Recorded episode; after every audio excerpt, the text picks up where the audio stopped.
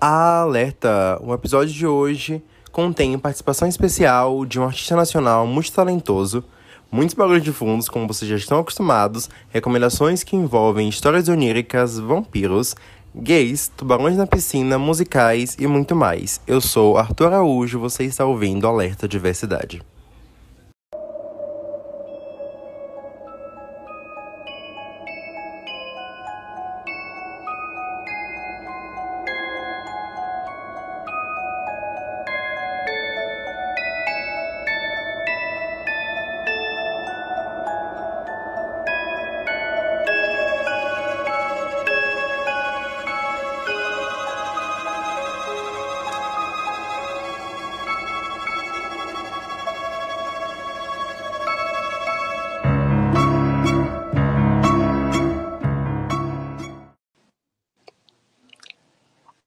Olá, pessoas, sejam bem-vindos a mais um episódio do Alerta Diversidade.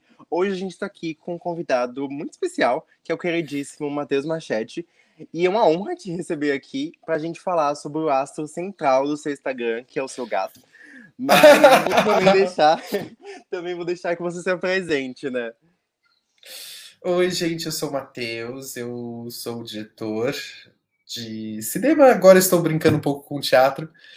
E eu tenho dois gatos lindos, que são o amor da minha vida. E eu não sei o que eu posso mais falar sobre mim. Eu tenho 27 anos, estou me sentindo cada vez mais idoso, e é sobre isso. Aquela coisa, meu Deus, o que eu falo. Eu sempre fico assim quando vou me apresentar em algum lugar. Mas é isso. Hoje eu vou falar bem de você na sua frente, eu vou falar de você na terceira pessoa também. Ai, É, eu conheci, eu conheci o Matheus por causa de Verão Fantasma, que eu estou há três encarnações esperando para assistir esse filme. E agora ele tá saindo aí nos festivais, então quem foi de São Paulo e em outros lugares também, que puder assistir, também espero que venha para Bahia e que eu possa ver em algum momento. Estou Ai, também. essa honra porque eu preciso dessa experiência. E aí, eu já sei que vai ser algo magnífico, porque quando vem do Matheus, já sei que eu posso esperar uma coisa muito queer, muito linda e provavelmente musical em algum momento, né? Já é Com uma certeza. marca registrada. E aí, eu queria saber que até chegar aqui nesse lugar onde você consegue, a gente dá para reconhecer o seu trabalho com identidade visual sua, porque eu, se eu ver uma imagem de qualquer coisa sua, eu consigo dizer, isso aqui é do Matheus. Eu acho isso fantástico, porque tem uma atmosfera sua ali em todas as suas obras. E aí, como é que é para fazer essa arte, ter tantos atravessamentos? E me conta como é que foi sua jornada até aqui, como é que é essa trajetória para você. Ahn, bom, eu, eu gosto de. me- Meu sonho desde criança era dirigir filmes. Eu acho que, tipo, eu não consigo. É engraçado porque eu não consigo lembrar um momento na minha infância em que isso não estava nos meus planos.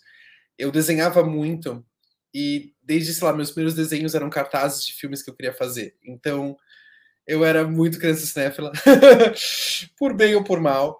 E meus pais. ahn, eu venho de uma família de artistas, minha mãe é artista plástica, e então eu sempre tive muito contato com, com as artes e, inevitavelmente, com, com, com o cinema também. Ahn, algumas das minhas tias já foram atrizes. Ahn, uma delas, inclusive, estrelou um filme de terror italiano, que depois eu vou falar sobre isso. É, e então eu sempre tive, acho que, um contato direto com isso, então foi algo que foi muito bem abraçado pela minha família. Eu sei que você chegar pro seu pai e falar, eu quero fazer cinema. Inclusive, hoje em dia eu me arrependo. Eu acho que meus pais deviam ter falado, não, Matheus, não faça cinema, porque. Enfim. É, é um caos. É, fazer cinema, fazer arte no Brasil está cada vez mais difícil, mas seguimos. É, Enfim, foi sempre algo que eu sempre quis fazer. Eu sempre gostei muito de coisas de terror. Eu era uma criança muito medrosa. É, o que é meio irônico. Eu adorava ir na locadora e ficar vendo as capas de filmes de terror. E eu não levava nenhum para casa porque eu tinha medo, mas eu me, fasc... eu me fascinava, mas era meio à distância. E eu comecei a assistir pelos filmes mais clássicos, que inclusive minha mãe gostava, tipo, os clássicos mesmo, tipo, os anos 30, assim, da Universal, uh, A Múmia, O Frankenstein, Homem Invisível, Fantasma da Ópera. E, inclusive, o Fantasma da Ópera foi o primeiro musical que eu assisti ao vivo. E, quer dizer, não, minto, não foi o primeiro, mas foi o que me marcou e meio que mudou minha vida, porque eu decidi que eu que era. Enfim, A minha personalidade aos 8 anos de idade era ser obcecado com o Fantasma da Ópera. A minha personalidade aos 27 anos de idade é ser obcecado com o Fantasma da Ópera. E foi algo que, que eu acho que influenciou todo o meu trabalho em tentar criar. Eu acho que, não sei se as pessoas têm a percepção do Fantasma da Ópera como uma obra de terror, principalmente pensando no musical, mas é um texto que tem suas origens como uma história de terror. E por mais que o musical vá para o lado talvez mais romântico, quando eu assisti, é, eu achei muito assustador. quando eu era pequeno, eu, eu tinha. É, acho que foi, eu tinha 7, 7, 8 anos de idade. Eu fiquei muito assustado. É, e então, para mim, aquilo era uma coisa assustadora. Então, já acho que desde pequeno eu tava com essa vontade de criar algo que era ao mesmo tempo de terror e musical, que são gêneros, é engraçado que eu acho que tem muito a ver, mas muitas pessoas que amam musical odeiam filmes de terror e muitas pessoas que amam filmes de terror odeiam musical. Não são todas, eu conheço muita gente que gosta dos dois, mas eu sinto que a maioria é, tende a, tipo, principalmente da minha experiência em trabalhar com pessoas que fazem musical, normalmente elas acham terrível, assim, filmes de terror. Elas acham, tipo, ai, não, eu tenho medo, eu não gosto, não quero. E muitas vezes, conversando com a galera de filmes de terror, eles não têm paciência para ver gente cantando. Para mim, um bom número musical é o equivalente a uma boa cena de morte num, num, num filme de terror. Eles são o mesmo tipo de espetáculo em extremos opostos. E, sem dar muitos spoilers, é mais ou menos isso que me inspirou a fazer o Verão Fantasma. Quer dizer, não só isso, mas meio que a, a base do Verão Fantasma, que eu vou falar um pouco mais para frente. Estou pulando etapas. Um, então, então é isso. Eu, a minha tia tinha uma câmera de filmar, uma câmera digital. Eu roubava a câmera dela e juntava os amigos da escola e ia fazendo filmes. No começo a gente meio que fazia uns remakes de filmes que a gente gostava. Então, uh, eu acho que o mais um, icônico, talvez, a gente com 11 anos de idade fazendo O Exorcista. E eu juntei a galera, a, a, a criançada do prédio que eu morava, e a gente refez o Exorcista. Depois a gente mostrou para os pais, os pais ficaram horrorizados, porque a gente fez super fiel. Então, realmente são crianças de 5 de cinco anos, né? de 11 anos xingando, com, com vômito verde, que a gente usou pasta de dente, terrível, assim. É, os pais ficaram horrorizados, acho que eu fui quase expul... eu, eu, eu, eu, me mudei daquele prédio pouco tempo depois, talvez tenha sido por isso. então a gente ia fazendo e basicamente foi isso. Eu fui fazendo, aí eventualmente eu entrei na faculdade é, na FAP, aqui em São Paulo, continuei me aprimorando, é, trabalhando, né, fazendo curtas metragens. Eu normalmente considero meu trabalho oficialmente, apesar de eu ter feito vários curtas na infância, né? Eu acho que o meu trabalho de fato começa é, com os filmes que eu faço na faculdade. Até se você entrar no Letterboxd, não tem os filmes que eu fazia na minha adolescência, é, mas eles estão no YouTube, alguns em lugares secretos, mas estão por lá. Um, e fui me aprimorando, e eu acho que também na faculdade, mais ou menos no final do colegial, primeiro na faculdade, foi quando eu realmente me, me assumi gay e, e eu quis incorporar isso como parte direta do meu trabalho, até porque, pensando no cinema de gênero, eu acho que o terror é um gênero que sempre teve diretores é, LGBT de forma geral, mas muitas vezes isso não era trazido tanto para primeiro plano. Pelo menos não tanto em relações entre dois homens. Normalmente, assim, você vai ter. Desde os anos 30 tem filme de vampira lésbica, que eu amo, inclusive grande influência no meu trabalho.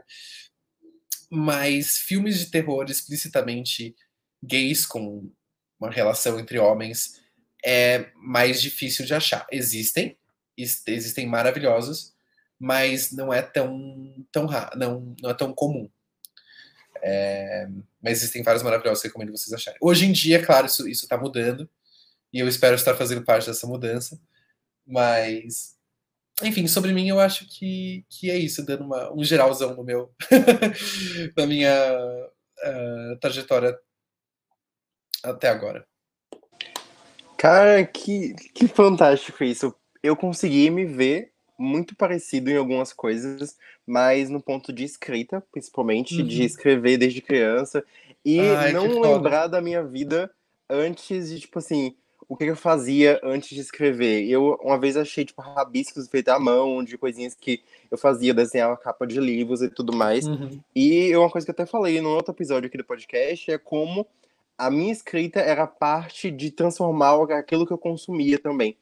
Uhum. E você falou sobre sua família, ser artista. A minha mãe, ela trabalha na educação, mas ela tem um pezinho assim na escrita também, apesar Ai, de que ela resiste, mas ela gosta também. E eu fiquei pensando assim, cara, que bacana, né? E aí eu falar sobre escrita com minha mãe, ela era a primeira pessoa para quem eu ia contar as minhas histórias, inclusive pulando até as minhas anotações aqui sobre como ser queer atravessa as nossas produções. E aí eu fico pensando de eu eu lendo meus textos para minha mãe, eu fico assim, ok, só tem barão aqui, mas vamos lá, né? Go for it. E aí faz muito como, tipo, tá tudo envolto ali nessa arte, a extensão da gente. E aí uma Com frase certeza. que eu ouvi uma vez era sobre como a gente cria aquilo que a gente tem medo. Eu vi essa frase Uhum. em algum lugar, antes daquele filme lá da Marvel, era de Ultron, mas eles repetem isso lá, sobre esse medo de Sim. robôs, e aí eles vão lá e criam aquela criatura que seria o Ultron e tudo mais. Eu fiquei. E você tinha aquela coisa com filme de terror, mas isso continuava perpetuando no seu imaginário, e hoje é a sua criação, sabe? Uhum. O que, olha, pulando assim etapas, mas minhas teorias aqui sobre como tem uma vibe muito onírica nas suas Uhum. Tipo, a extensão da imaginação passando pro real. E Sim. isso, vendo aqui, pensando na sua infância, de você olhar a capa, você não vê aquele filme, mas você imaginar e aquilo te assustar e apavorar de alguma forma. Sim. E aí, hoje em dia, a, o terror que você produz é uma extensão dos horrores imaginários, né? E eu acho isso fenomenal. Você comentou sobre pessoas que ou escolhem musical ou escolhem terror. Eu, graças aos céus, sou filho das duas coisas, sabe? Ótimo, ótimo. Eu fui criado Ótimo. com Glee. Lembro quando eu assisti, já pulando também aqui. Quando eu assisti. Boston do Sonamos a primeira vez, quando começamos, eu falei assim, opa, estou em casa, bebê, estou em casa, vamos lá. E aí foi assim, delicioso, sabe? E a experiência, você falou, da, eu pensei em como é catártico um bom musical e uma boa cena de morte. E aí eu fiquei aqui Uhum. montando meu histórico de cenas que eu vibrei com o musical e que eu vibrei vendo, tipo, alguma morte em algum filme. E. Ai, desculpa, fala. Pode Não, falar. pode falar, pode falar. É, Não, pode não, o falar. que eu ia- o... o que eu ia falar é que nesse sentido de equ- equivalar a cena de morte a filme de terror, uma inspiração muito forte pra mim. Os filmes dele não são musicais, inclusive eu acho que ele não gosta de musical, mas é, eu acho que o, o Dario Argento também é uma influência muito grande pra mim. E eu acho que ele, em especial, as, as, o, o filme Inferno dele é o meu favorito, porque a- a- ele parece, visualmente, ele é muito teatral, então ele já traz esse elemento do musical, e a música que o Keith Emerson faz pro filme, ela lembra muito as coisas do Gershwin, ela lembra muito, ela não é cantada, mas musicalmente, sonoramente, ela lembra quase um musical antigo completamente distorcido. E o jeito que ele filma com essas luzes coloridas também remete ao- aos musicais Technicolor dos anos 40. Então, ele, para mim, eu acho que foi muito esclarecedor, apesar de ele não fazer isso literalmente, em equivalar uma sequência de morte, uma sequência de medo com um número musical. E ambos têm a mesma função de um espetáculo que meio que para, para a narrativa para você criar essa sequência longa de espetáculo e de sensações ahn, à flor da pele. Porque eu gosto muito disso que você falou, tem muito essa relação com o imaginário, né? O imaginário indo para o mundo, pro mundo real. Eu, eu, muitas das coisas que eu escrevo são muito baseadas em sonhos meus. Uh, vou entrar mais em detalhes nisso depois. Mas eu acho que é isso. Você precisa de uma suspensão de descrença muito grande, tanto para um filme de terror quanto para um musical. Eu acho que a suspensão de descrença que você precisa para esses filmes, principalmente os filmes do Dario Argento, por exemplo, que são filmes muito é, exagerados, no melhor dos sentidos, é, você precisa aceitar que isso não é a realidade, que isso é uma externalização de sentimentos no seu estado mais frenético, mais puro. E eu acho que é a mesma coisa, só muda.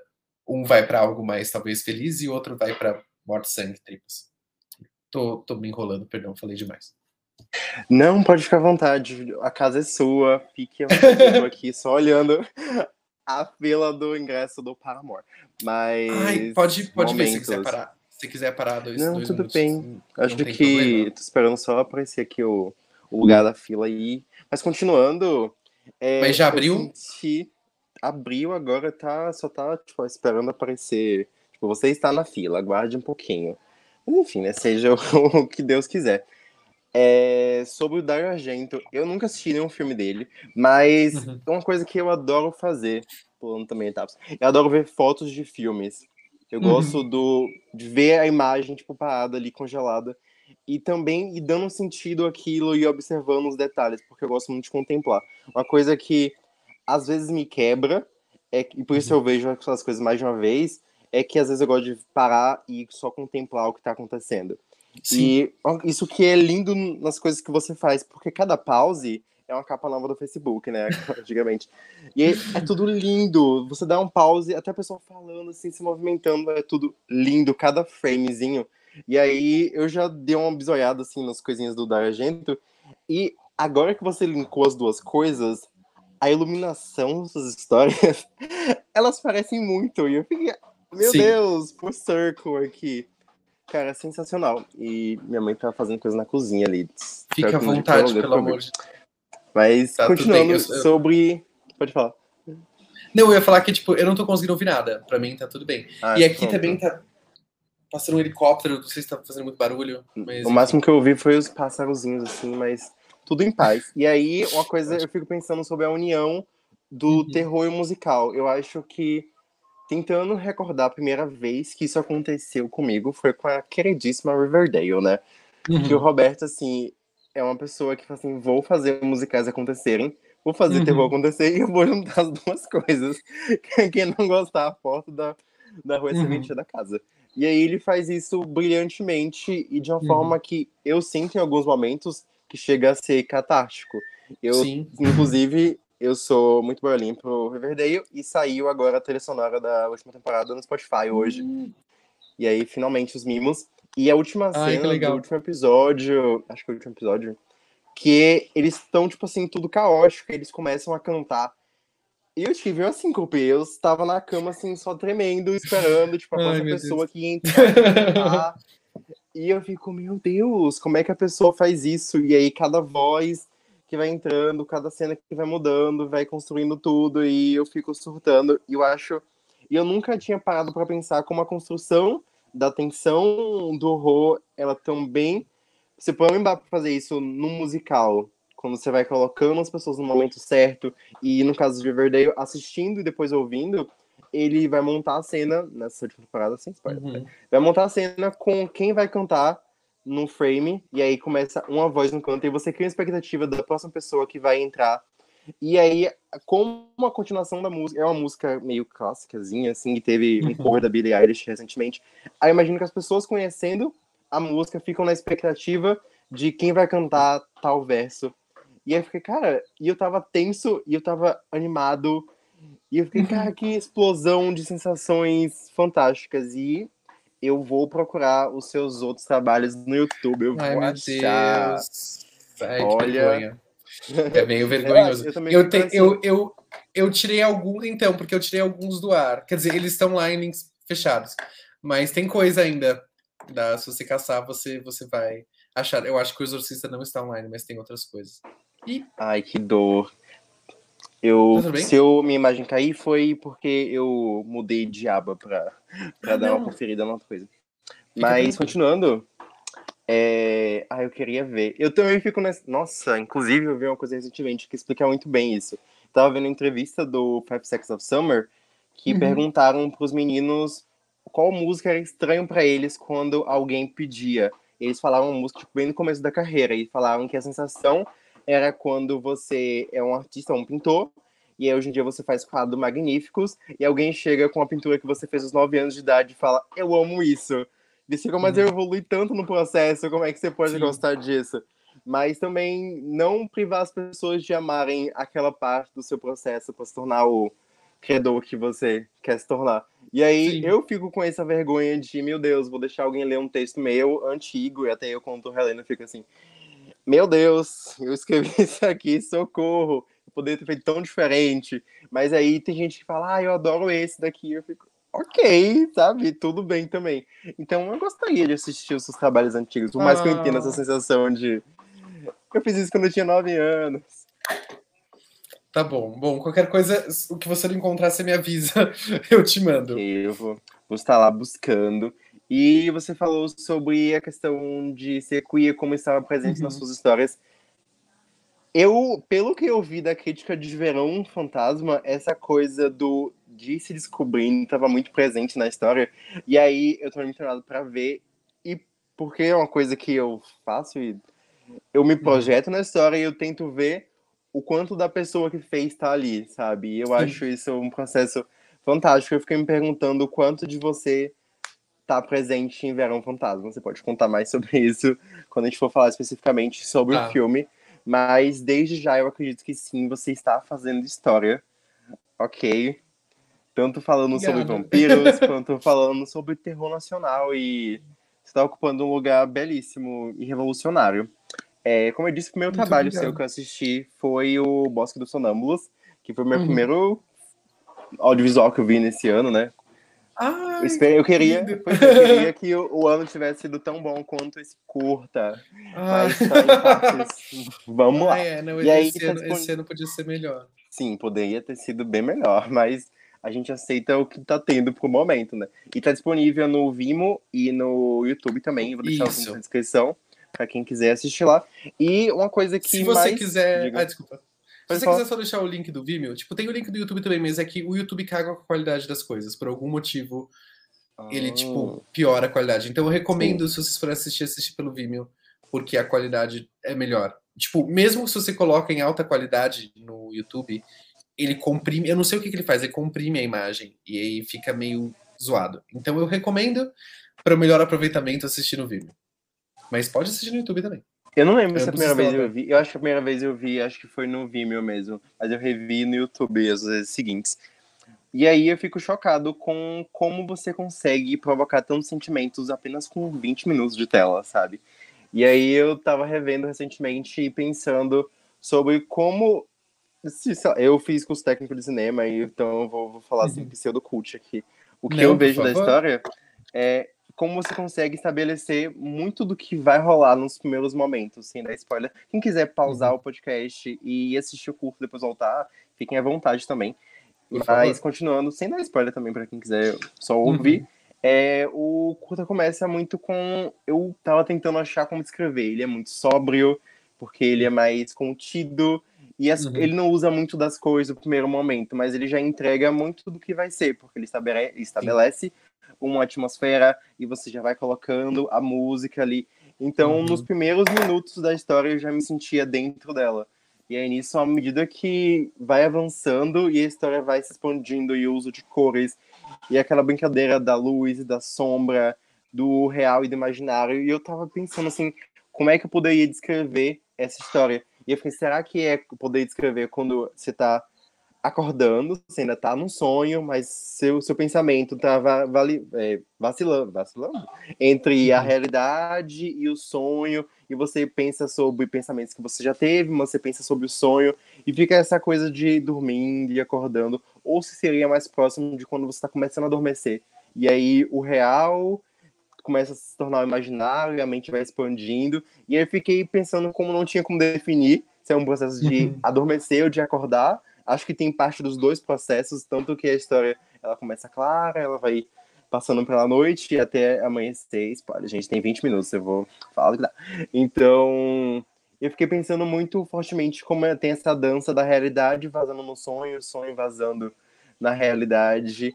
E o uso das cores é excepcional, cara, é excepcional. Eu fico apaixonada pelas luzes.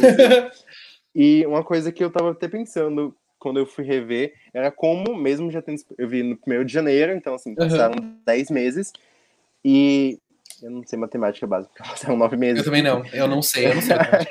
eu, eu não sei contar 2 mais 2. É, e aí, mas algumas imagens ficaram muito fortes em mim, como a do, do senhor dormindo e a bailarina atrás e a névoa. E, nossa, eu tenho um calafrios como lembro da cena que tem, tipo, aquela manta que chega e a pessoa vai lá e abraça. E é uma Uhum. coisa tão estranha que não dá pra entender o que é aquilo e é assustador ao mesmo tempo, provocando uma imagem acolhedora. E aí eu Uhum. acho surreal, eu fico assim, extasiado com o que você fez em tão pouco tempo de tela. E aí, agora vai ter a versão para teatro, né? Espero que as pessoas Uhum. possam assistir, degustar. Mas eu quero muito também poder ver. E espero que. Favor. Sim, nossa, Deus, por favor, e Deus sou eu de novo. Mas separando as duas coisas, depois a gente fala sobre a peça. Mas falando sobre o curta, eu quero que você conte aí como é que foi o processo para a criação dessa história, essas inspirações e tudo mais. Tô muito curioso para ouvir. Cara, o Bosque foi, eu, eu considero o meu trabalho mais completo no sentido de que foi o que demorou mais tempo para eu realizar. E eu considero que é um projeto que está inacabado, que ele está um processo que eu estou realizando ele ainda. Porque eu comecei a escrever ele entre fim de 2012 e começo de 2013. Um, e ele foi meio que foi logo depois de um sonho muito específico que eu tive e que eu percebi que era um sonho meio recorrente. E era um sonho que eu estava num hotel uh, com a minha família e tinha um ator nesse hotel. Tinha essa pessoa que eu reconhecia de uma peça, de algum filme, e eu me apaixonava por ele e eu tinha um caso com ele. Só que, enfim, era um sonho romântico bobo de, de adolescente. E que eu percebi que eu tinha vários sonhos recorrentes assim. E era sempre nesse hotel, com essa pessoa, mas sempre. O sonho, ele era bonito, mas era meio melancólico. Sempre dava alguma coisa errado, assim. A gente não. Era, era sempre um sonho meio romântico que não, que não ia até o fim, que era interrompido, algo impedia a gente de ficar juntos. E eu também tinha pesadelos muito tinha muitos pesadelos com esse mesmo hotel, que é um lugar que existe, é um lugar que eu, que eu, que eu frequentei com os meus avós quando eu era pequeno, que eles me levaram lá passar férias, e, e eu ficou na minha cabeça e, e, e, e, eu falei, quero, eu quero escrever uma história em cima disso. Só que no começo eu queria escrever um romance, eu falei, eu, quero, eu não quero escrever uma história de terror, porque tudo que eu escrevi até agora é, é pro gênero terror, é pro gênero fantástico, eu queria escrever um romance. Isso durou um mês. Uh, mas a base da história sempre foi um romance. Eu queria escrever sobre a, a, esses dois meninos nesse hotel se relacionando. Só que muitas coisas estavam acontecendo na minha vida naquele momento. E um, eu ainda não tinha me assumido completamente para minha família. E eu tenho um irmão muito mais novo. A gente tem 10 anos de diferença. E eu tinha muita vergonha de contar para ele que eu era gay. Uh, nesse período. Eu me sentia mal porque ele me, eu, eu, eu me sentia mal comigo mesmo, porque né, homofobia internalizada é uma coisa que existe, é uma bosta. E eu me via como exemplo para ele, de irmão mais velho, e eu me sentia mal sobre isso. E aí eu, eu pensei em desenvolver uma história usando essa, essa premissa. E pensando também que nessa época, na minha adolescência, eu fui apaixonada por filmes, por filmes de vampiras lésbicas dos anos 70, filmes do Jazz Franco, do Jean Roland, é, Rosas de Sangue, Forma de Viver, etc. E foram filmes que me ajudaram a sair do armário. Ironicamente, foram filmes que me ajudaram a. é, são filmes que muitas pessoas assistem pensando que são filmes feitos para um público hétero. É, e talvez, de certa forma, eles foram feitos para um público hétero, mas eles têm uma, uma complexidade queer muito interessante.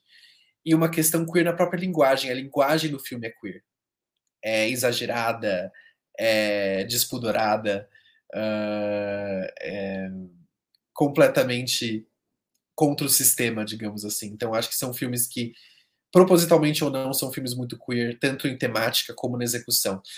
E aí eu pensei em, tipo, desenvolver uma história de vampiro que seguisse esse estilo, mas que, em vez de ser sobre duas garotas, fosse sobre dois garotos. E misturar isso com o romance que eu estava escrevendo já daquele hotel.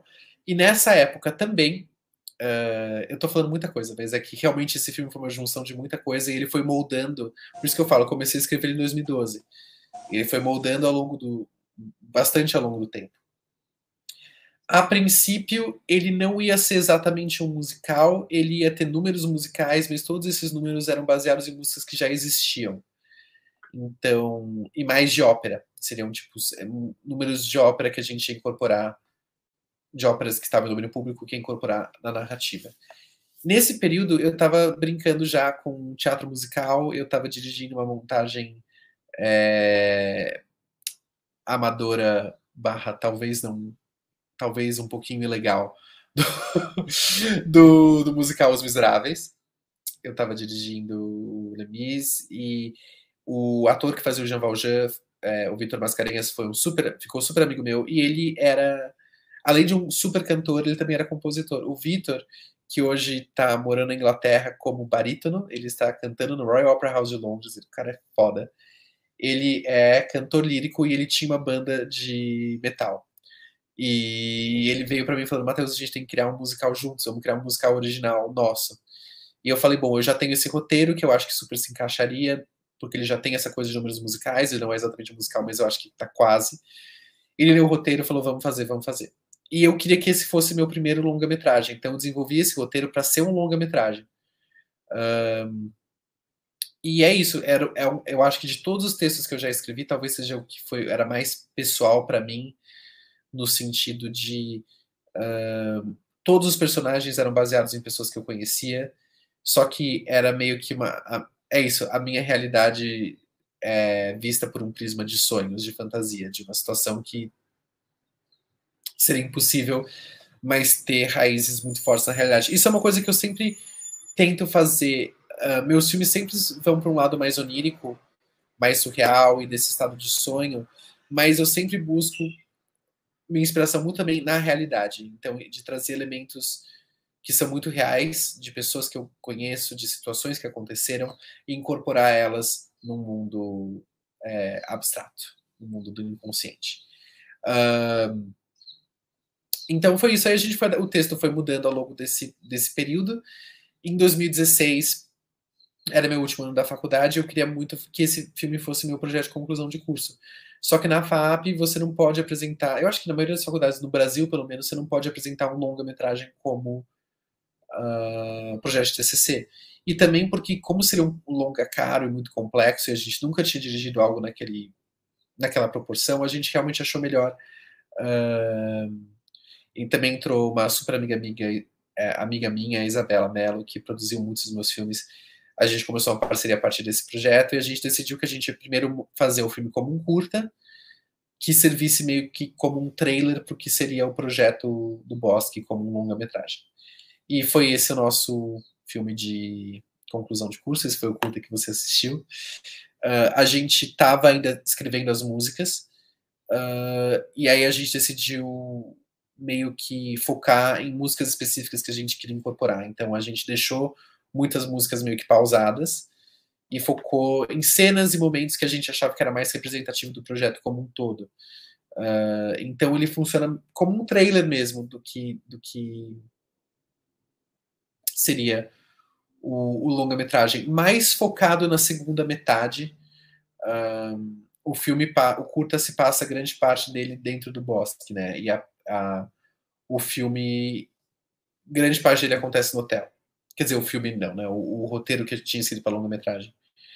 Um, a sequência do Bosque é mais para a segunda metade, mais próximo do, do final. Um, e aí e foi isso. A gente foi uh, lapidando o roteiro, mexendo no roteiro, e o projeto foi aprovado na faculdade porque a gente tem que apresentar para ver se eles deixam seu filme ser rodado. É, meio a contragosto, porque muita gente achava que era um projeto muito maluco, que não ia dar certo mas deu certo. uh, a contragosto de alguns professores, mas deu certo. A gente filmou ele em Campos do Jordão, que é aqui no interior do, do estado de São Paulo. É uma cidade nas, meio nas montanhas, assim. Uh, e é um lugar maravilhoso. Assim, esse hotel é, foi, é assim, é mágico. É aquilo que você. É um filme que, na verdade, em termos de direção de arte, a gente não teve que fazer quase nada, porque o lugar é assim. Tem todas aquelas. toda a decoração, todas aquelas flores, aquelas plantas, a estrutura é, é, exatamente daquele jeito. Então, assim, era era a locação perfeita em termos de direção de arte. A gente não teve que fazer quase nada. No máximo, a gente colocou umas velas no bosque, uma hora ou outra. Um, e até em termos da neblina, tipo, a gente tinha máquina de fumaça, mas muitas vezes que tem, muitas cenas de neblina, a neblina é de verdade. A gente estava, sei lá, na hora do almoço, viu que a neblina estava descendo, falei, gente, para tudo, vamos lá gravar rapidinho, aproveitar que tem neblina. Aí a gente voltava, terminava o almoço depois. Um, e foi, foi assim, foi um processo muito, foi muito estressante, porque a gente não tinha, era um projeto muito, muito mais complexo do que qualquer coisa que a gente tinha feito antes. E a gente ainda era estudante, e o foda de você estar tá fazendo um filme na faculdade é que tem muita gente que não quer. que tá na faculdade a passeio, não quer fazer nada. Uh, então, assim, foi meio estressante, foi meio caótico. A gente não dormiu por 10 dias seguidos, mas foi muito gostoso também, foi muito revigorante. E, e a gente tinha um elenco maravilhoso, sou apaixonado por eles. Uh, e o elenco foi assim espetacular. Eles se entregaram 200% ao projeto. E, e é isso sobre o processo de desenvolvimento do Bosque foi esse, só uma anedota que quando a gente terminou o curta, a gente já estava com a ideia de fazer ele como peça. Porque uma de basicamente desenvolver o roteiro do longa como uma peça de teatro, porque é muito mais barato. A bem na verdade é isso, é muito mais uh, barato você montar com uma peça de teatro. Você tem outros recursos que permitem contar essa mesma história de uma forma que não seja tão cara, porque fazer filme é muito caro, mesmo trabalhando em baixo orçamento. Então, a gente já estava com essa ideia naquela época, só que aí meio que cada um foi para um canto e acabou não rolando. O projeto ficou meio parado. E agora a gente está retomando ele, né? Como a, a peça. E a peça vai ser uma peça longa, porque a gente está pensando em cima de um roteiro de longa-metragem. Mas eu não vou entrar nesse assunto ainda, tanto, mas é, é depois eu, eu falo melhor. Mas basicamente é isso. Agora a gente está realmente apresentando o que seria uma versão mais próxima do que seria um bosque, o que seria o longa-metragem do bosque em formato de peça de teatro. E é isso. Eu não consegui o ingresso do Paramore, mas tudo bem. Ai, não, não!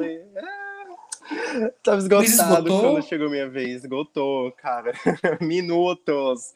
12 minutos e esgotou. Não Mas. Acredito. Ai, desculpa, eu aqui falando que nem um idiota e. e... Não, Você eu tava, tava te ouvindo. Não, ai, foi. Me acalentou, eu adoro saber. Eu tava, tipo assim, tudo faz sentido, sabe? Eu acho isso lindo. Uma coisa que me toca muito é pensar em como uma vez eu escrevi uma história que, para mim, eu sentia que ela já tinha vindo pronta. Eu estava andando no campus da faculdade e veio um ônibus na minha direção, e aí eu vi aquela luz e eu tive o flash de uma cena. Fiquei, ok. E eu sabia como o personagem estava se sentindo quando ele viu aquela luz e eu sabia tudo. E aí, naquela noite mesmo, parece que todo o resto da história foi vindo, vindo e vindo. E tudo que acontecia ao meu redor parecia que somava e aquela história, em pouco tempo, ela estava pronta na minha cabeça. E aí eu fiquei uhum. pensando você falando sobre como as coisas da sua vida te ajudaram a construir e também o próprio processo de fazer, por mais estressante que tenha sido, ele também somou na no resultado final ser como ele é, como tipo a neblina naquele momento e vocês irem capturarem Sim. aquele momento natural. E aí eu assisti recentemente o filme Nope e o fato de uhum. Nope ter sido inspirado num pesadelo do Jordan Peele também. E ah, eu não sabia. É, não sabia. e e tem uma cena do, do filme que você assistiu o filme? Sim, eu amei. Isso que o diretor fala assim: o sonho que você está tendo agora, você nunca mais vai poder acordar quando ele se tornar realidade. Eu sei que ele tá falando em relação à fama e tudo mais, porém, pensar que ele teve um sonho e quando ele transformou aquilo em audiovisual, ele não poderia esquecer mais aquele sonho, porque ele não tem como se desfazer. O que ele não dá para acordar daquilo, porque tá o material pronto. E eu fico pensando nesse seu sonho que foi se transformando em filme. Mas sabe o que é interessante? Porque eu vejo esse processo como. E eu fiz uma entrevista essa semana falando exatamente sobre isso. É... Eu acho que quando você coloca um sonho em filme, primeiro que acho que assim. Filmes são uma forma de capturar sonhos. E, e falando isso parece muito piegas, de um jeito meio Disney, não é isso que eu, que eu tô falando. É do tipo. Um, a linguagem do sonho é muito parecida com a linguagem do filme, né? Você sonha em cortes, você sonha. Os sonhos são meio editados, porque você está num lugar de repente você vai para outro. Você muda, tem essa, essa, essa, essas mudanças de, de espaço-tempo, que é uma coisa que você só pode fazer na edição, digamos assim. Então, e você está assistindo, né? Você fica meio. É como se você tivesse. Quando você sonha, você está assistindo um filme que é só para você, um filme privado. E quando você acorda, é uma sessão de cinema que você esquece. Porque mesmo se você lembra detalhes dos sonhos, e eu costumava. Às vezes eu faço isso, mas hoje em dia não tanto. Acordar e escrever os sonhos, mesmo se você conta para outras pessoas, você não lembra totalmente. A mente esvazia os sonhos, né? Porque é muita informação. Então é aquela coisa meio mal lembrada, meio difusa. Então, filmes, eu acho que isso é uma forma de você tentar capturar sonhos, né? E, e para mim, pelo menos, eu não sei pro Jordan Peele, mas é, se eu tô trabalhando com pesadelos que eu tive, quando eu coloco eles no papel, quando eu coloco eles no filme ou numa peça, eu tô exorcizando esse sonho, ele não é mais meu. E isso é libertador. Você disse que, tipo, agora o sonho tá eterno, ele não pode escapar desse sonho, mas eu acho que, às vezes, você prender esse sonho e ter consciência de que ele tá lá, significa que você tirou ele de você. Sabe? É, ele não é mais seu. Ele existe, ele tá lá. Mas você trazer ele para a realidade e colocar ele para o mundo, você tá jogando quase essa responsabilidade para sua plateia sabe? De certa forma, você tirou esse demônio de você e você jogou para a plateia e você fala, agora se virem com isso. Uh, e eu acho isso muito interessante, eu acho isso muito libertador. Sim, e até fazendo um, um, fechamento com o Nope, é de você transformar em espetáculo, né? Sim, Essa sim. coisa. Enquanto estava falando, eu tive ideia para uma história. Talvez eu não consiga escrever, mas Ótimo, não, aqui. escreva, por favor. É não sobre é, tipo, uma versão moderna de Freud, onde ele é um diretor de cinema e quando ele não consegue dormir à noite, ele faz filmes. Mas quando chega uhum. amanhã, ele esquece tudo que ele dirigiu. Fazer uma história assim. Que foda, que incrível. Eu adorei isso. Nossa, isso é muito foda, isso é um filmão. Ah, adorei. Vou, vou, vou, pensar sobre isso. O que é que eu, que é que eu, eu adoro filmes sobre sonhos. Enfim, é algo que me. Você curte David Lynch? Muito, bastante. Quando quando eu tava vendo o Bossa Sonâmbulos, eu fiquei tentando buscar as referências, tipo, da onde é que veio as coisas. Uhum. E eu falei assim, cara, você tem uma narrativa tão sua que nem dá pra falar assim, ah, ele se inspirou nisso, já. Ele, ah, ele se inspirou no David Lynch, porque é coisa de sonhos, assim.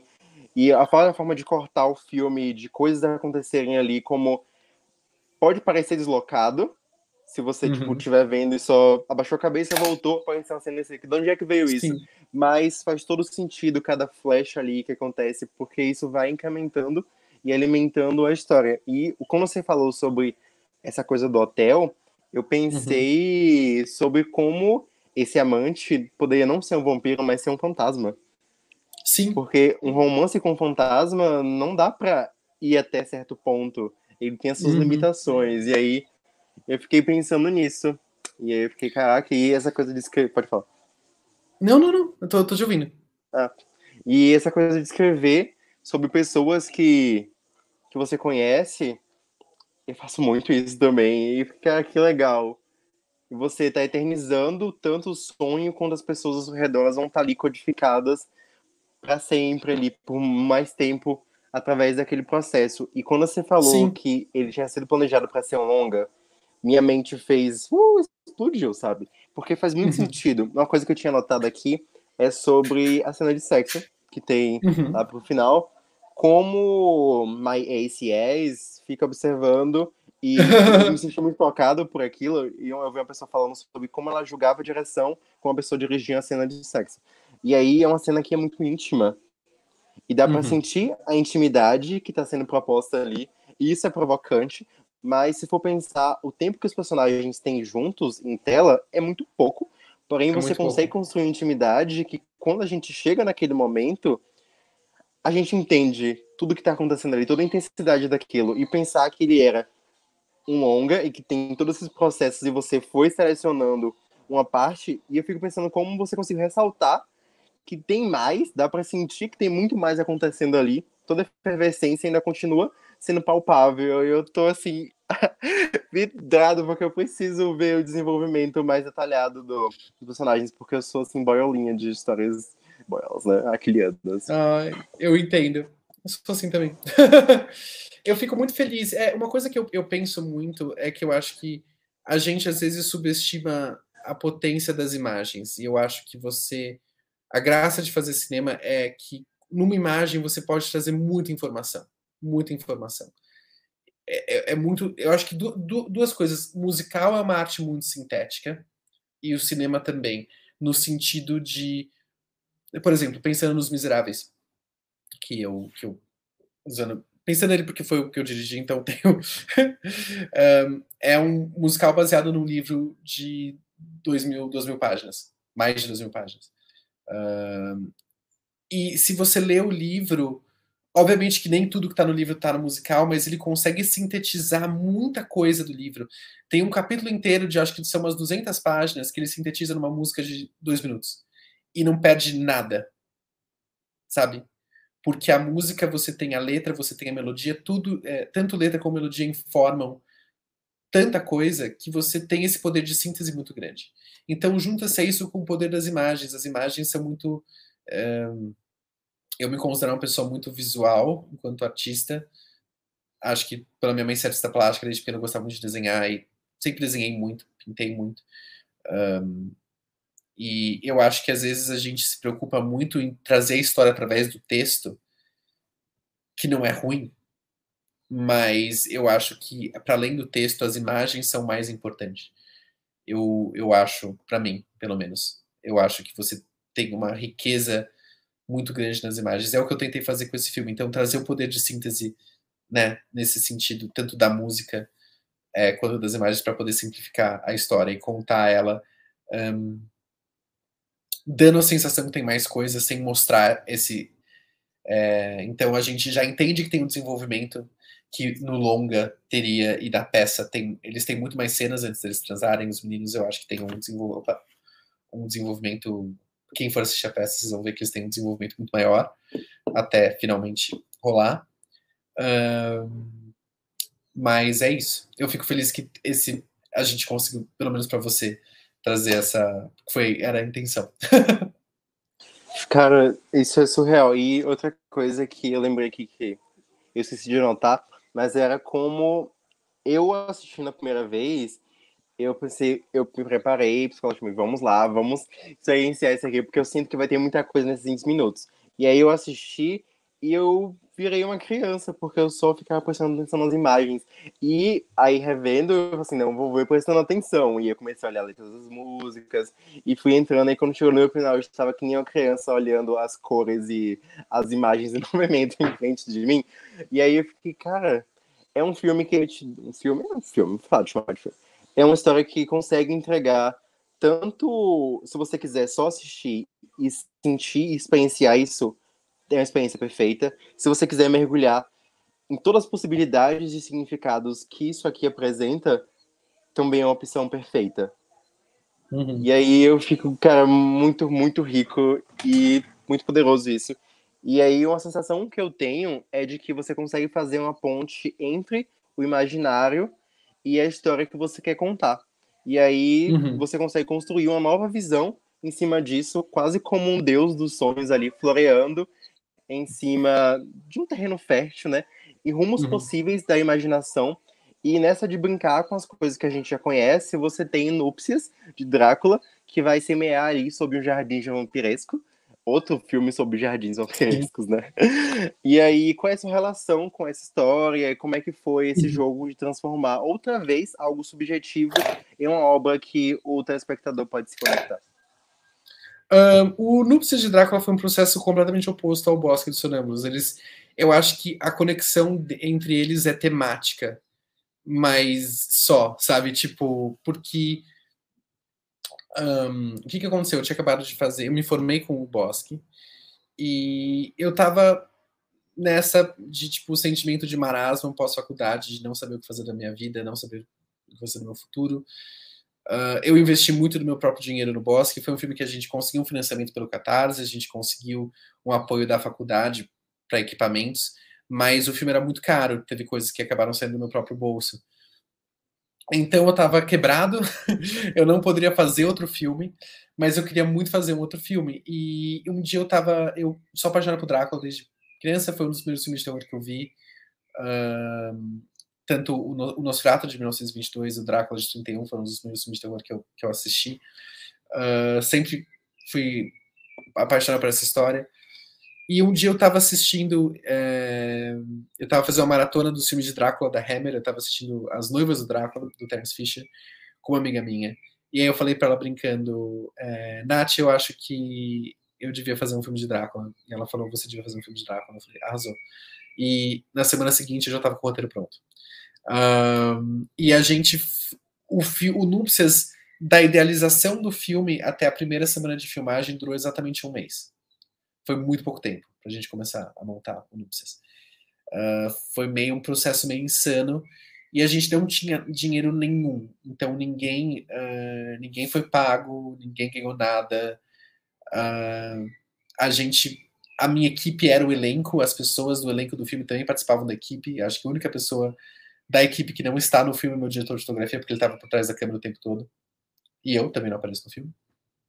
Apesar que tem um ator que as pessoas sempre acham que sou eu, não sou eu. Uh, enfim. Uh, a gente foi fazendo Drácula meio que de fins de semana, que era quando, quando a gente podia gravar.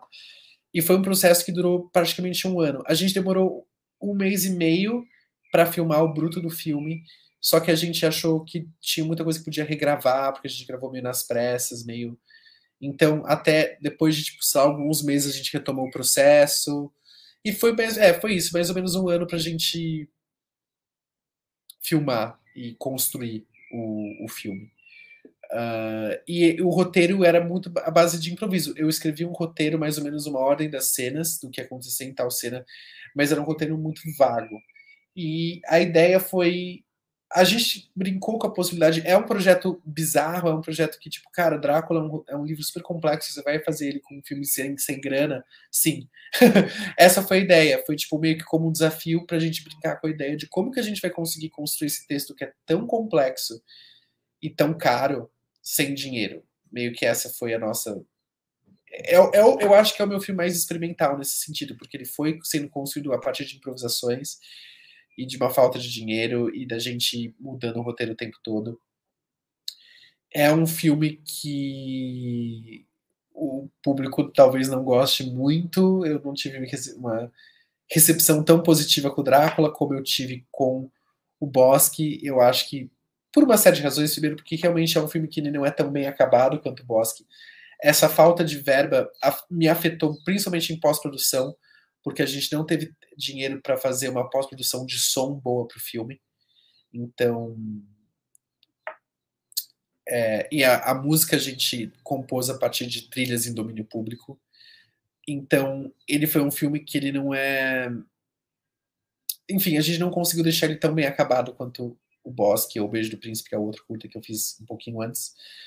Uh, mas eu, foi um processo muito interessante também, e, e, um processo de experimentação muito rico também. Eu aprendi muito fazendo No Precisa de Drácula.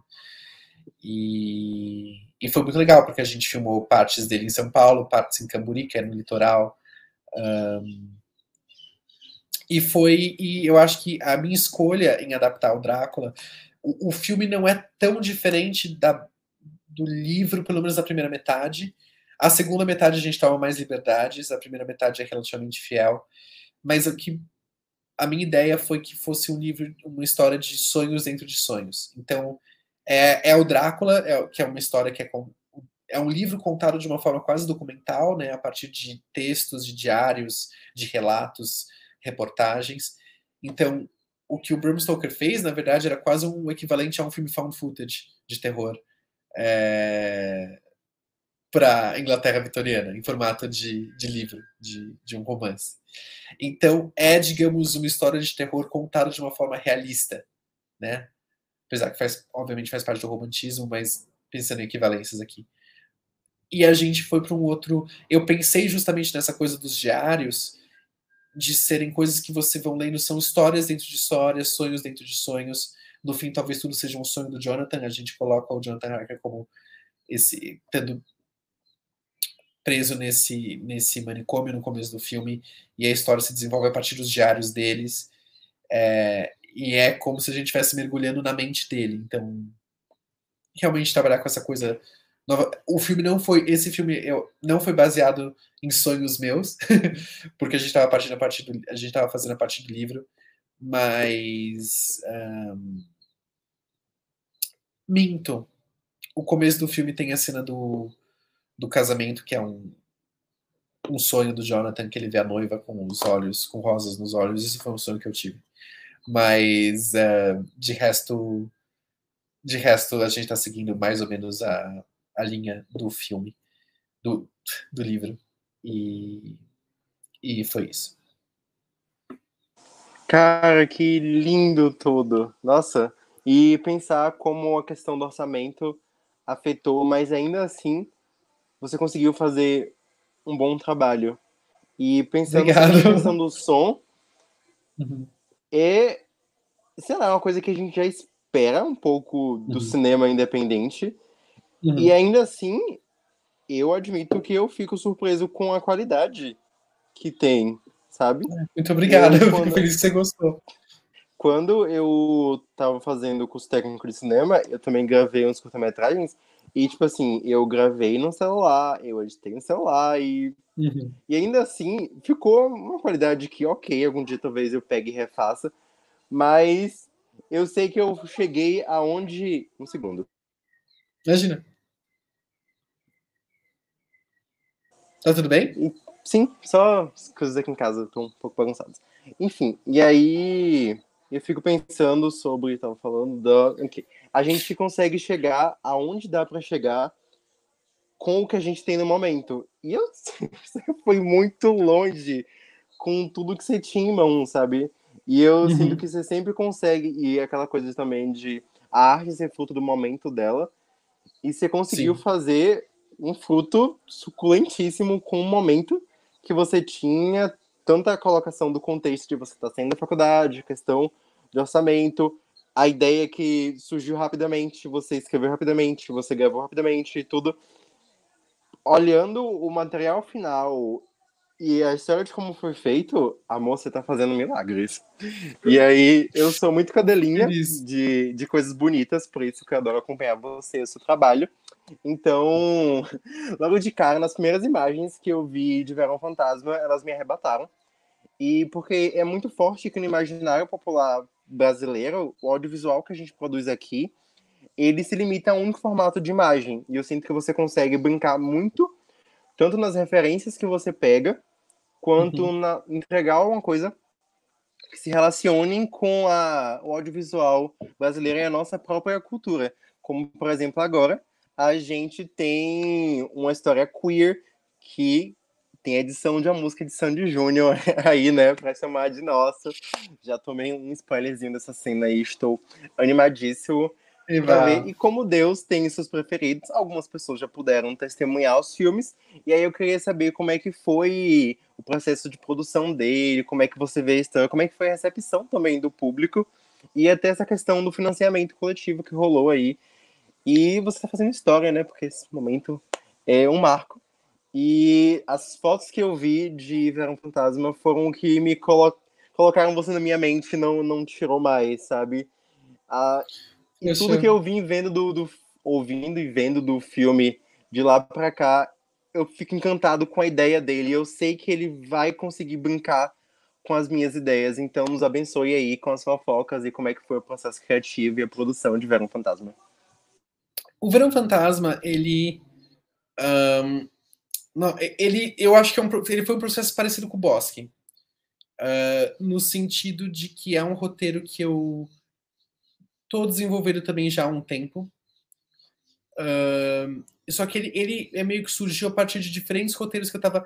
É, logo depois do Núpcias, eu estava querendo voltar a escrever algo meu, algo original.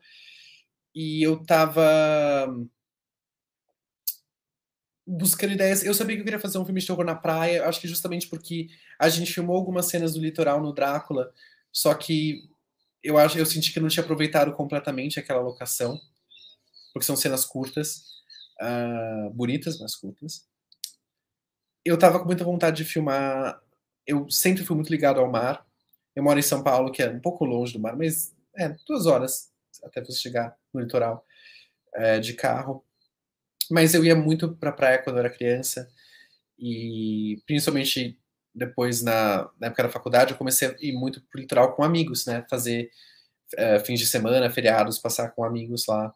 Uh, a minha avó é, tem casa no litoral e a gente costumava a, frequentar bastante a casa dela. E eu queria fazer um filme com esse uh, com essa locação. E como todos os meus outros filmes eram muito góticos, eram muito meio de época, apesar que eles têm uma ambientação meio ambígua, mas eles trazem muita coisa, essa coisa do terror gótico, eu queria fazer algo mais próximo de um slasher, que era um gênero que eu não tinha, nunca gostei, mas nunca tive muito interesse em fazer um slasher. Uh, e aí eu tava, eu, eu, acho que alguém me sugeriu, alguém falou para mim, Matheus, acho que você devia tentar fazer um slasher. E eu falei, tá, mas eu não tenho ideia como eu vou fazer um slasher.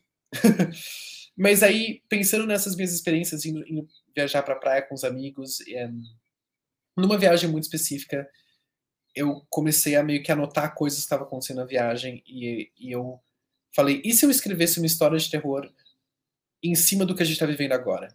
Então, em cima das pessoas que estão aqui nesse exato momento, nessa viagem. E se a gente fizesse um filme de terror agora? Em cima de vocês? Meio que uma autoficção. E aí eu comecei a, comecei a desenvolver o roteiro de fato, uh, pensando, escrevendo em cima de pessoas que existiam e, e com a ideia de que essas pessoas, porque todos eles eram atores também, de usar eles interpretando eles mesmos no filme. E aí eu fui pegando elementos de rascunhos que eu estava fazendo. Então eu estava com essa ideia de fazer um filme no mar. Eu tive uma ideia. Eu tenho um, um dos meus sonhos é fazer um filme de tubarão.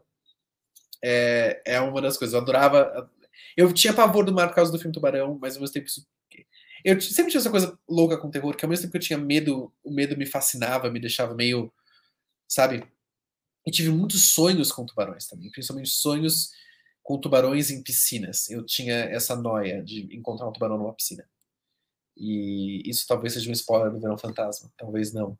Mas uh, quis incorporar, eu tinha essa ideia, eu tinha uma ideia de um slasher, baseado na ópera O Holandês Voador, do Wagner, um, e também uma ideia de uma história de, de um romance no estilo do Verão Fantasma, um romance entre dois meninos, baseado também numa experiência minha que não é um sonho, mas quando eu era pequeno, eu tenho essa memória muito forte de uma dessas viagens para o litoral, de ficar muito encantado com o menino que eu conheci lá. E é um menino que eu não sei quem ele é, eu não sei o nome dele, eu não sei como é a cara dele direito, eu tenho uma vaga lembrança distante dele. Às vezes eu até me pergunto se essa. Eu acho que aconteceu mesmo.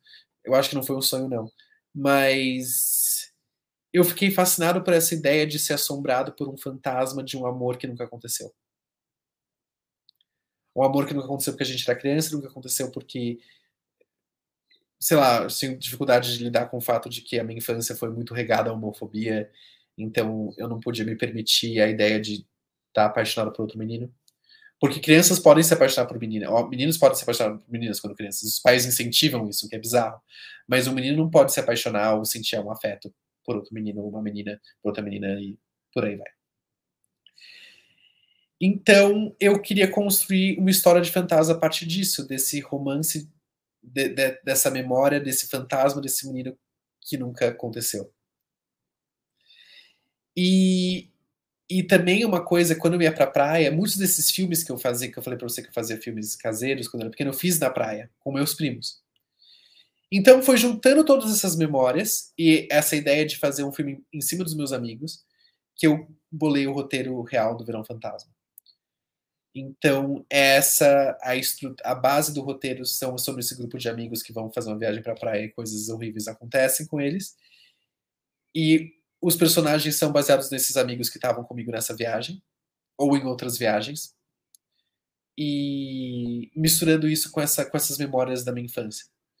Uh, e essa foi a base para o Verão Fantasma. A princípio, ele também não ia ser um musical.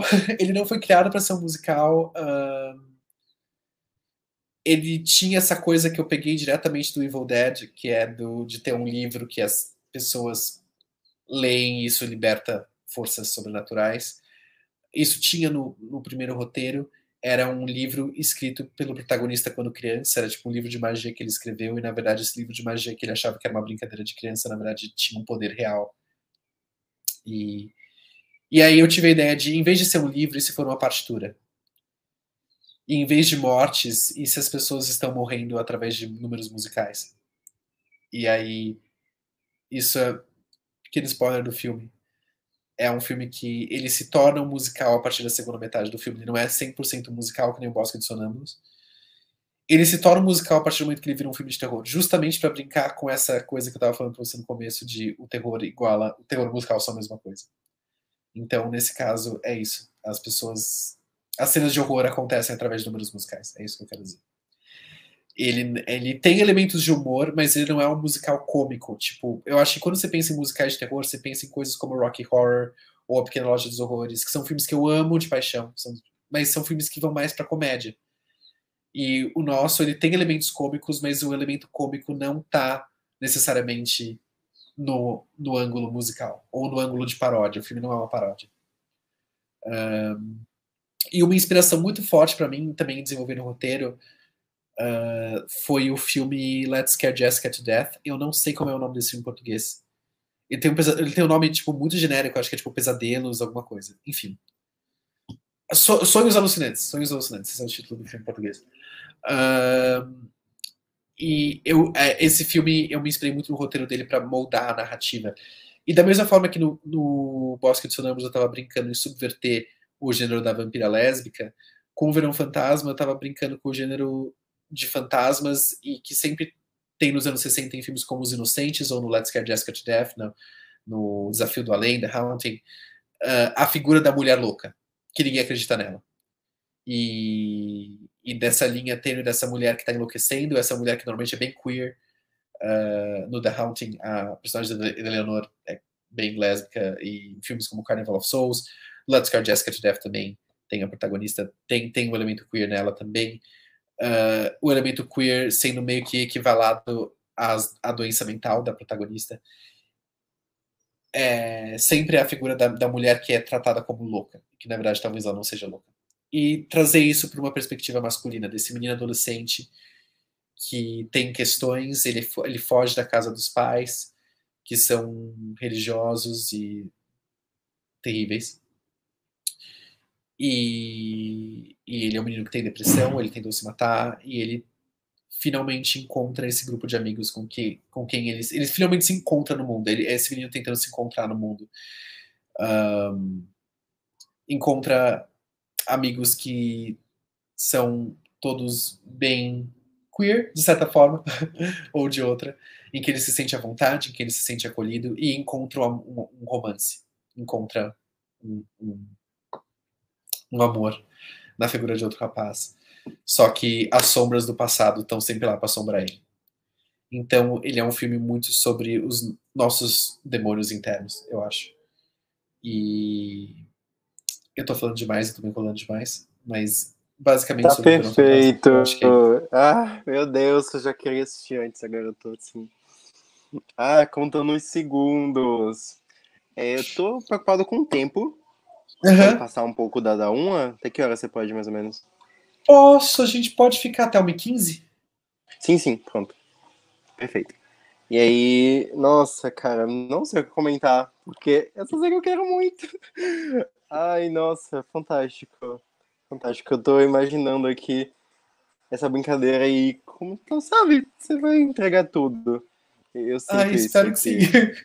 Ai, é um filme certeza. que ele tá Ai, desculpa, eu, eu te interrompi. Pode falar. É um filme que, assim, ele. É, tá muita gente, inclusive você mesmo perguntou, ai, quando o filme vai passar na Bahia. É um filme que, infelizmente, ele não está sendo muito abraçado pelos festivais. Eu acho que é um filme longo, é um filme muito. que tem uma estrutura não muito convencional, é muito diferente. Eu acho do que está sendo. do que é considerado bom cinema hoje em dia. Eu acho que ele é um filme que ele apela para coisas que eu acho que são vistas como ruins no, no cinema hoje. Como, enfim, não são vistas como olhos tão bons. E é um filme que está tendo um pouco de dificuldade de encontrar seu lugar, eu acho, mais do que outros trabalhos que eu fiz antes. ele oscila muito entre gêneros e desenvolvendo o filme não achei que isso fosse um problema, mas vendo a reação do público isso se tornou.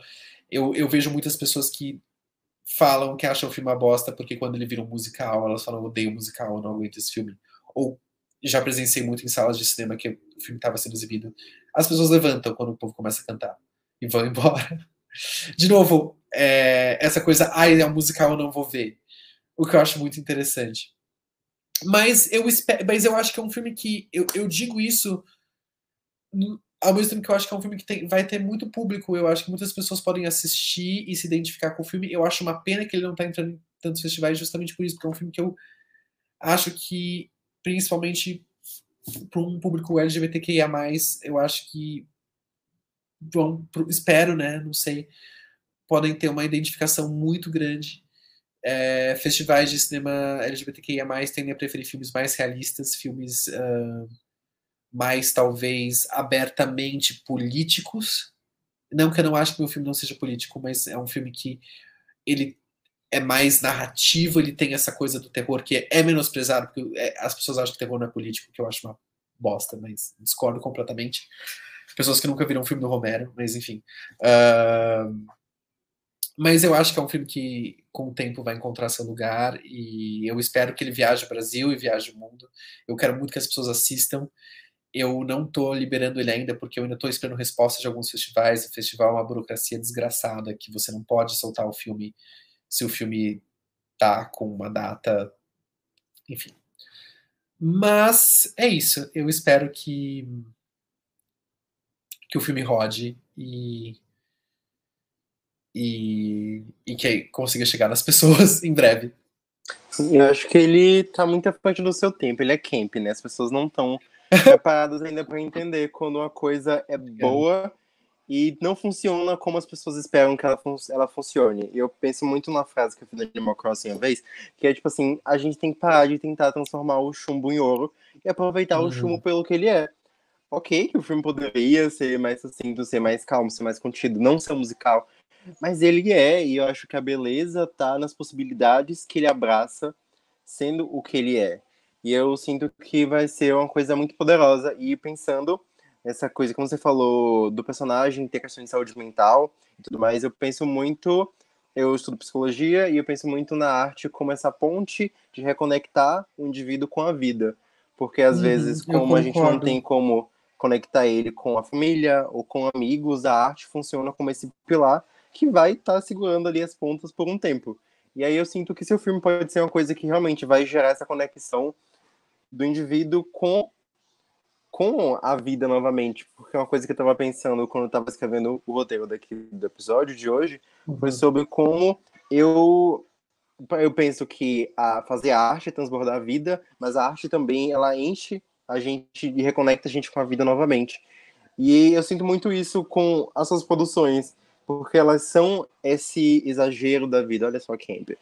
São esse exagero da forma do ser, do sentido de se expressar, até mesmo na linguagem, como os personagens uhum. se comunicam, é muito teatral, né? E aí, indo entrando agora na nossa reta final do episódio, infelizmente, o tempo, nosso inimigo aqui. É, entrando na reta final, eu espero que as pessoas que estejam vindo aqui é, tenham se interessado, tenham a oportunidade de assistir é, os trabalhos do Matheus. E para quem estiver em São Paulo em novembro. diga, pode falar. Não, eu só ia falar. O, tanto no Precisa de Drácula como o Bosque dos Sonâmbulos está disponível online. Só o Verão Fantasma que ainda não. Então, quem tiver curiosidade, esses dois vocês conseguem assistir no. Exato, no, aproveitem, se animem para poder contemplar tanto o Verão Fantasma nos cinemas em breve e em novembro agora de 2022, é, a gente vai poder ter a chance de ver no teatro o dos Sonâmbulos. E eu Sim. queria saber como é que tá sendo essa experiência, e partindo também que você é ator, né? Isso, eu stalkeando lá, eu vi que você já atuou em peças, e aí eu queria saber um pouco Olha, mais dessa história aí. Não é que eu sou ator, esse ano eu resolvi brincar de ser ator. Eu, eu gostava muito, eu fiz várias peças de escola quando eu era adolescente e tal, e eu participei já de um, de, uma, de um musical como Agora Dois, que eu fiz esse ano, o Despertar da Primavera, uma montagem estudantil, como ator, eu fiz o Ranchen, foi uma experiência incrível. Eu sempre quis, na verdade, minha conexão com teatro musical, acho que quando eu era pequeno eu queria muito ser cantor é, e ator de teatro musical. Só que não deu certo. E aí eu acabei indo para os bastidores, eu achava que eu não tinha capacidade.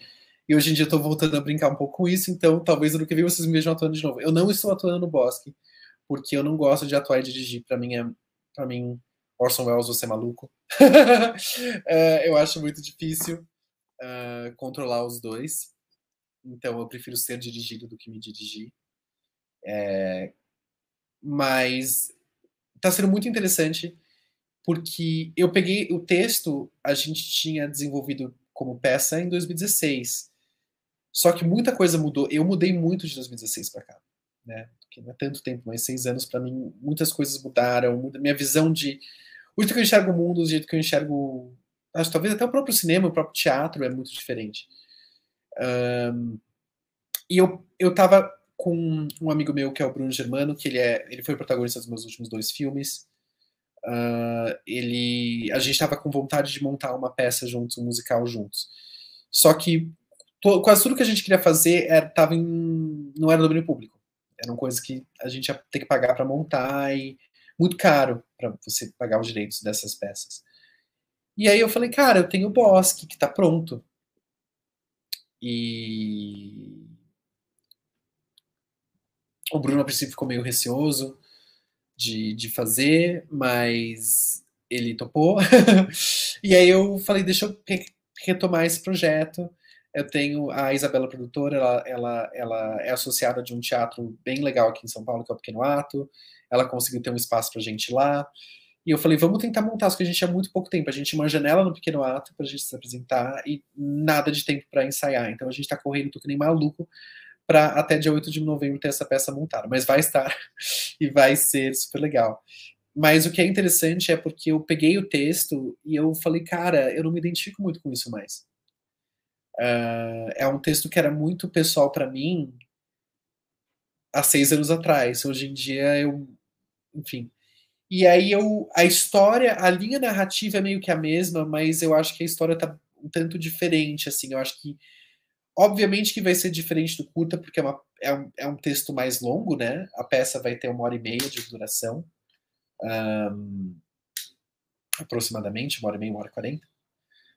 Mas a gente, então obviamente é mais longo e obviamente é um teatro, não é um, então isso de qualquer forma tem mudanças, mas eu acho que muitas pessoas que conhecem o curta vão se surpreender, porque tem muita coisa diferente. As músicas do curta estão lá, mas também tem muitas outras músicas novas, que são as músicas que a gente não conseguiu usar na, no, no, curta. Um, o, o Vitor, que é o compositor, ele não pôde participar tanto desse processo da peça, então o que a gente fez foi a gente pegou os rascunhos que ele tinha feito para as músicas e junto com a diretora musical, Fernanda Cascardo, e o Henrique de Paula, que é o nosso é, arranjador, a gente, é, enfim, arranjou as músicas e rearranjou as músicas do, do Vitor. Um, enfim, tá muito novo, eu acho que tem muitos significados novos. É, por exemplo, esse texto eu escrevi pensando no meu irmão, na minha relação com meu irmão na época, e a minha relação com meu irmão hoje é completamente diferente. Então, nesse aspecto, a relação dos irmãos é, também é diferente. Um, enfim, é, é, é diferente. É parecido, a base é a mesma, mas eu acho que tem muitos outros significados e muitas surpresas também.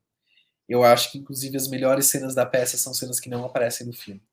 Então, quem gosta do curta, espero que vocês se divirtam.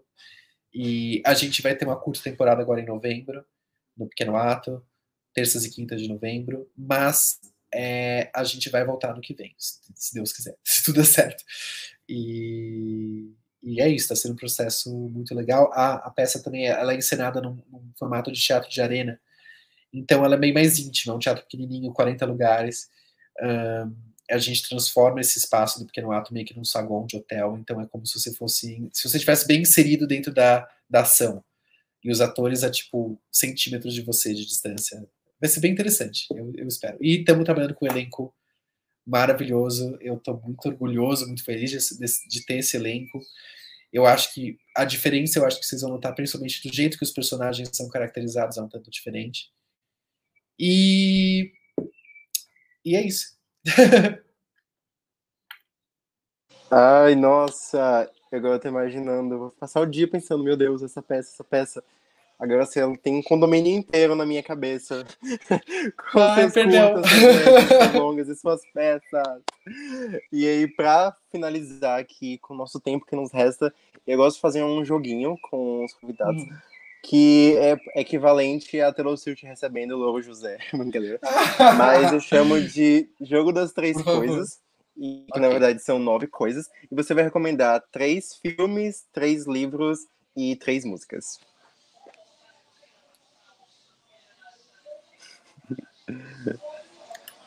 Vocês não estão vendo, mas ele fez uma cara de meu Deus, e agora o que eu falo?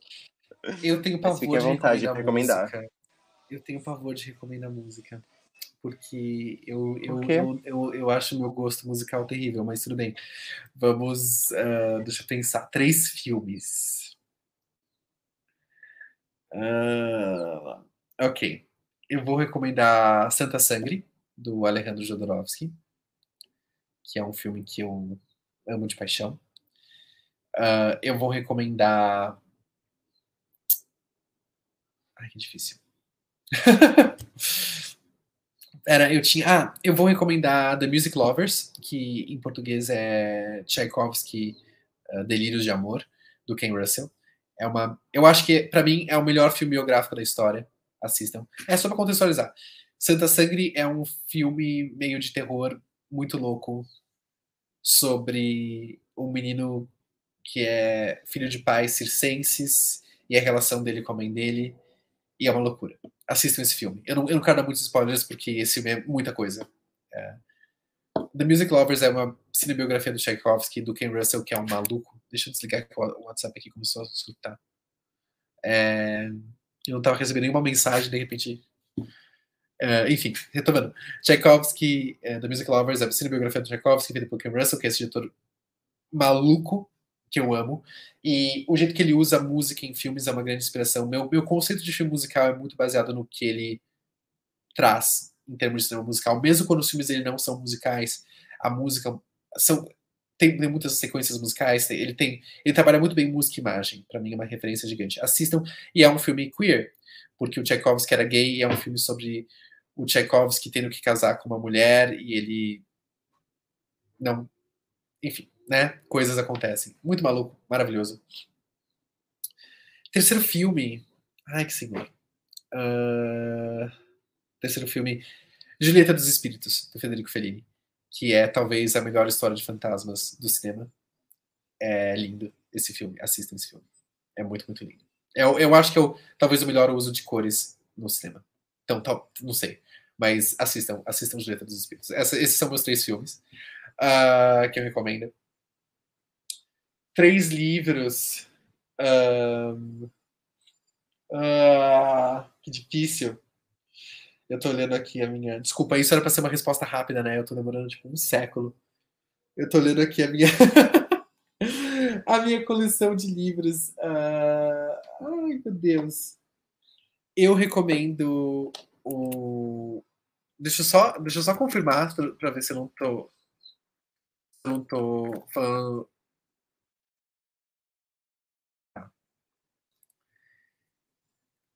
Eu vou recomendar o livro Deixa Ela Entrar, Let the Right One In, que tem um filme, e tem os dois filmes vai pra série. Só que eu acho que. Eu normalmente não sou uma pessoa muito que compara livros com séries. Quer dizer, livros com adaptações, eu acho que as adaptações têm que ser boas por conta das próprias. Mas é que esse é um livro especificamente que eu acho ele tão mais rico do que qualquer. Ele foi adaptado algumas vezes e as adaptações eu acho que não chegam ao nível do livro para mim. Então eu recomendo muito Letter Right One In para quem quiser. Eu recomendo muito é, o Quarto de Giovanni do James uh, James Baldwin, que é para mim tipo o, o o meu livro gay de referência. Uh, que mais que eu posso recomendar? Daqui. E eu recomendo a nona configuração do William Peter Blatty, que é um livro maravilhoso. Eu recomendaria o filme também, assistam. Então, é meio que quatro recomendações de filme, mas leiam o livro A Nona Configuração do William Peter Blatty. É um livro. E essas são minhas três recomendações de livros. Um, agora, músicas. Hora da verdade, hora de se expor. Conte para a gente as suas músicas. Não se preocupa, tá? Aqui a gente aprende a não julgar ninguém, então pode ser o mais aleatório possível. eu vou, eu vou, eu vou talvez trapacear e recomendar uma música que ela está no Bosque dos Sonâmbulos, mas ela não é nossa, é uma música em domínio público, que é a Canção para a Lua, da área Russalka. É minha, minha área é, lírica favorita. A Russalka, para quem não sabe, é uma ópera que essencialmente é a história da Pequena Sereia, é uma ópera russa do Antonin Dvorak. E essa área é um solo lindo, é uma das coisas mais lindas que já aconteceram na ópera. Um... Eu vou abrir meu Spotify, posso? Fique à vontade. falando é... no Spotify, Ai, a, a trilha sonora de Verão Fantasma tá no Spotify, né? Tava olhando, achei chique. Então já pode dar stream na lenda. É, sim, sim. A gente não tem a lenda, infelizmente, porque a música não é não é nossa, ela não está na na como é que fala?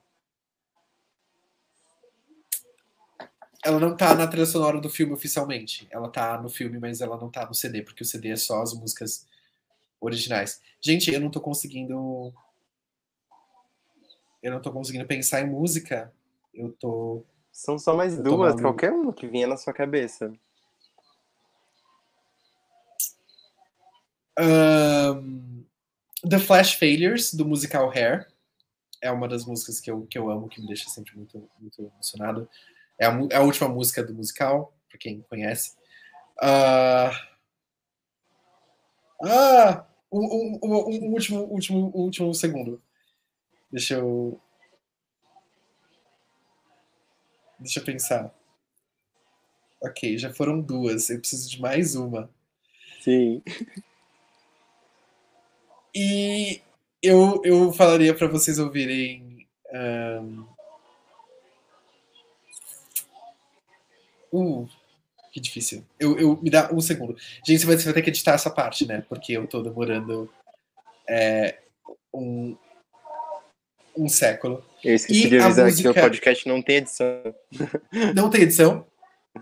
Não, é tudo sem corte. Gente, mas eu posso editar. Ai, meu Deus, não, eu tô demorando muito tempo. Desculpa, desculpa. Okay. Mas relaxa, não, última... mas é... Eu vou. Só pra contextualizar recomendar... você sobre o podcast. É Assim, uhum. a sensação é de que você está recebendo convidados na sua casa, tá todo mundo sentado no seu sofá conversando contigo.